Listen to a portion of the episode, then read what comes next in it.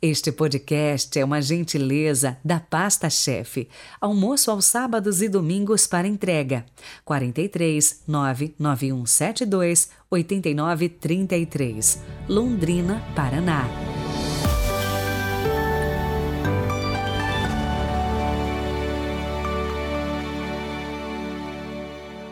Olá, sejam bem-vindos. Hoje, quarta-feira, 14 de dezembro de 2022. A igreja celebra o presbítero e doutor da igreja São João da Cruz. E ele dizia o seguinte: Quando tiveres algum aborrecimento, lembra-te de Cristo crucificado e cala-te. Rezemos.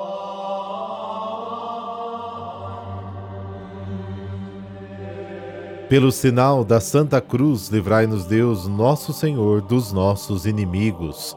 Ó Deus, que inspirastes ao presbítero São João da Cruz extraordinário amor pelo Cristo e total desapego de si mesmo, fazei que, imitando sempre o seu exemplo, cheguemos à contemplação de vossa glória. Amém.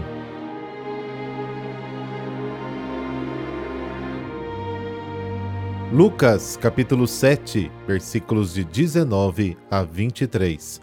O Senhor esteja convosco, Ele está no meio de nós. Proclamação do Evangelho de Jesus Cristo segundo Lucas. Glória a vós, Senhor. Naquele tempo, João convocou dois de seus discípulos e mandou-os perguntar ao Senhor: És tu aquele que há de vir ou devemos esperar outro? Eles foram ter com Jesus e disseram: João Batista nos mandou a ti para perguntar: És tu aquele que há de vir ou devemos esperar outro? Nessa mesma hora, Jesus curou de doenças, enfermidades e espíritos malignos a muitas pessoas e fez muitos cegos recuperarem a vista. Então Jesus lhes respondeu: Ide contar a João o que vistes e ouvistes. Os cegos recuperam a vista, os paralíticos andam, os leprosos são purificados, os surdos ouvem, os mortos ressuscitam e a boa nova é anunciada aos pobres. E feliz é aquele que não se escandaliza por causa de mim. Palavra da salvação, glória a vós, Senhor.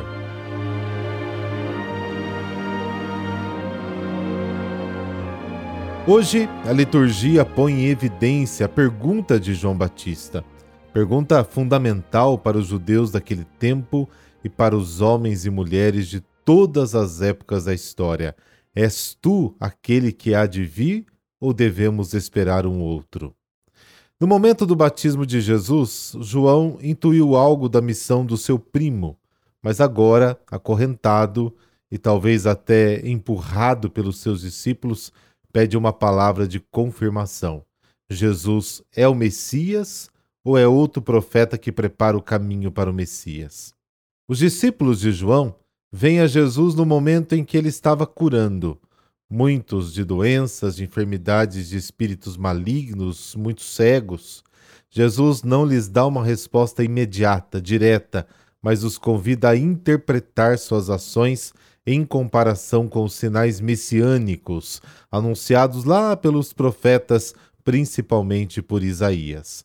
Para João, a resposta é clara. Agora ele pode cantar como o velho Simeão. Agora podes deixar ir em paz o teu servo ao Senhor, segundo a tua palavra. Lucas capítulo 2.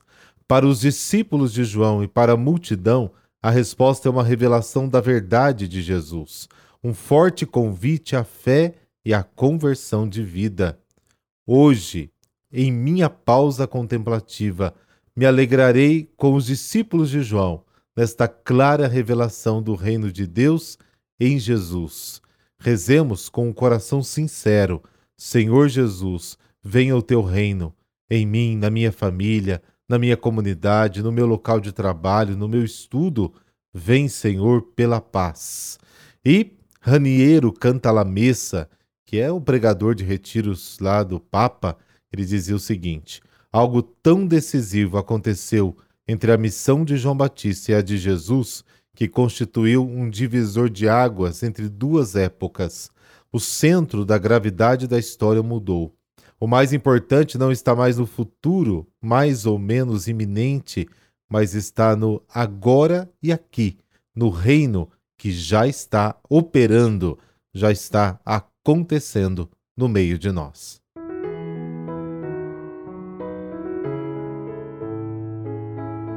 São João da Cruz, doutor da Igreja, Juan de Yepes, nasceu em Ávila, Espanha, em 1542. Com a morte do pai, a mãe mudou para Medina, onde Juan trabalhava num hospital de dia e estudava gramática à noite. Aos 21 anos, estudou na Ordem Carmelita, adotando o nome de João da Cruz, e logo demonstrou vocação para a vida austera e penitencial. Foi estudar teologia na Universidade de Salamanca e, nos tempos livres, visitava doentes nos hospitais, servindo-os como enfermeiro. Sacerdote aos 25 anos e insatisfeito com a indisciplina nos mosteiros carmelitas, cogitou fazer-se trapista. Conheceu então Santa Teresa d'Ávila, que o convenceu a com ela reformar o Carmelo. Esta reforma implicava na oposição dos muitos que se sentiam desconfortáveis com uma vida mais fiel ao espírito original da ordem, e por isso ele sofreu perseguições e calúnias, chegando a ficar encarcerado nove meses na prisão de um dos conventos que se opunham à reforma. Conseguiu fugir e continuar a sua obra. Pedia insistentemente a Deus três coisas. Primeiro, dar-lhe forças para trabalhar e sofrer muito. Segundo, não deixá-lo sair deste mundo como superior de uma ordem ou comunidade, e terceiro, que o deixasse morrer desprezado e humilhado pelos homens, e em tudo isso ele foi atendido. Através das penitências e sofrimentos, João chegou a um altíssimo grau de santidade que incluiu êxtase e visões. Profundamente contemplativo, deixou obras essenciais de temas ascéticos e místicos, de valor perene e que lhe conferiram o título de doutor da Igreja. Mas sua poesia lírica é também uma das mais expressivas da literatura espanhola. Faleceu após penosa doença no dia 14 de dezembro de 1591, com apenas 49 anos de idade na Espanha, após novas incompreensões e calúnias.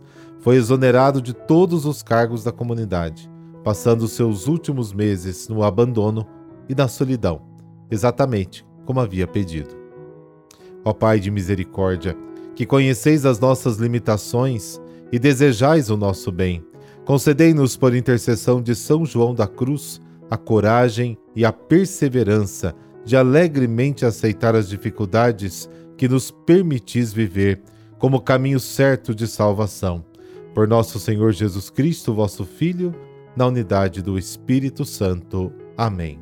Por intercessão de São João da Cruz, dessa bênção de Deus Todo-Poderoso, Pai, Filho, Espírito Santo. Amém. Boa quarta-feira para você.